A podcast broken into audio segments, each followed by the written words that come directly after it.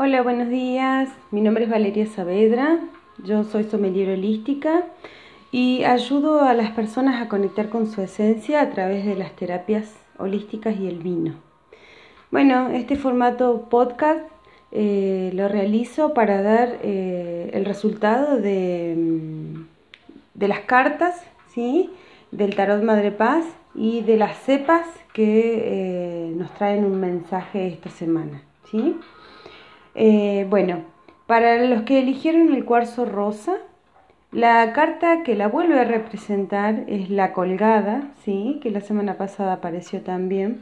Y en este caso la colgada em, sigue invitando a ir hacia adentro, sigue invitando a profundizar mucho más en lo que estoy viviendo, en ir hacia el fondo de las situaciones.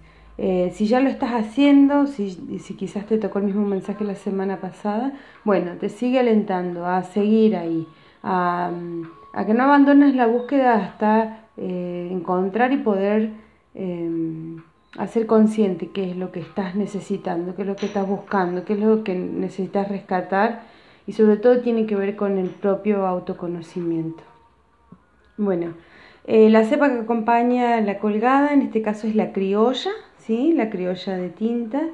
Eh, es una cepa muy liviana, es una cepa que está comenzando ahora a venir al mercado y eh, yo diría que es un vino para consumir entre semana porque es un vino livianito, o sea, aromático, fresco y liviano, digamos, es como para tomarse una copita en la noche cuando uno llega, eh, con un quesito, con algo liviano, o acompañar comidas eh, livianas como estamos comiendo eh, ahora en, verano, ¿sí? Con el calorcito.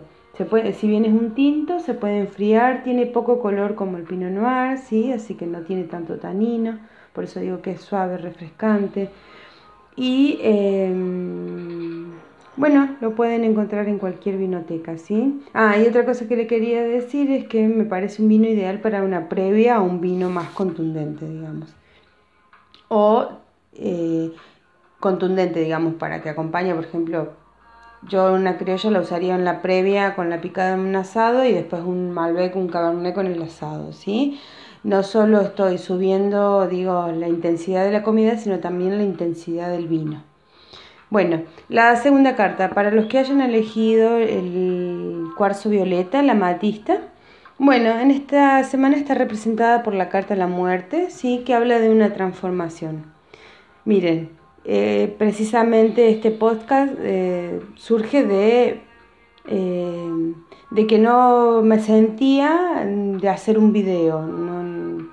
He llorado mucho el fin de semana porque acabo de perder a mi gatito entonces dije, bueno, no puedo dejar a la gente sin mensaje, pero necesito transformar esta situación para no exponerme, para no obligarme a hacer algo que sentía que no quería hacer, em, porque para mí es importante la imagen.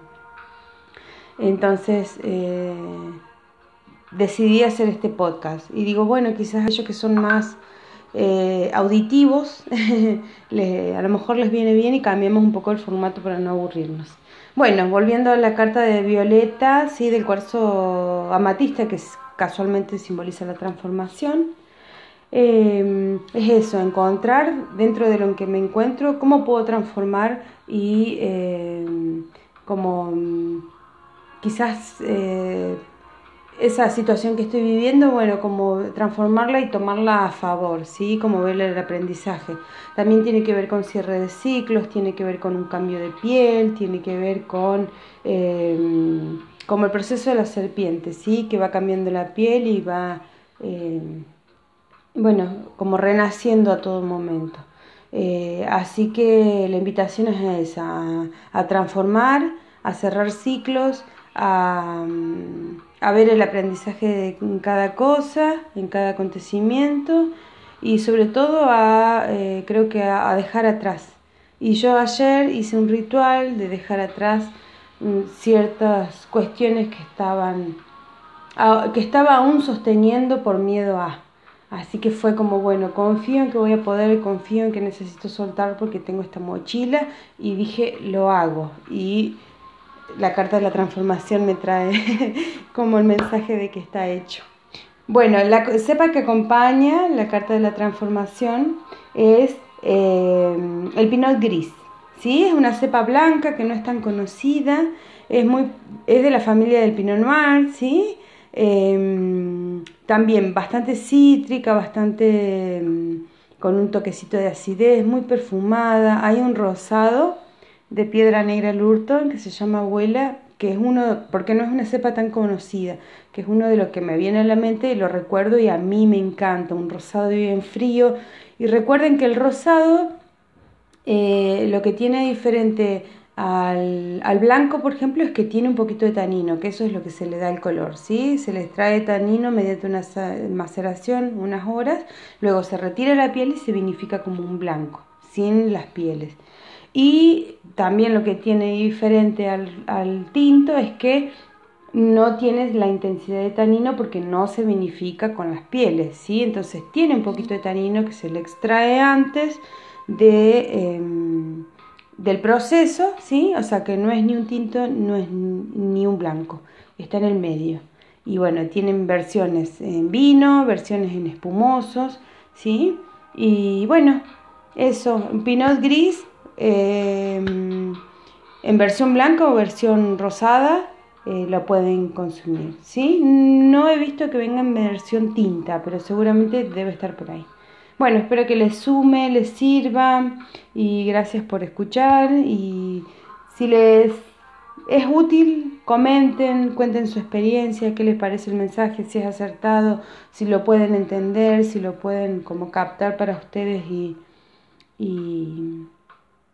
y bueno, y, y utilizarlo en, en favor, en beneficio propio.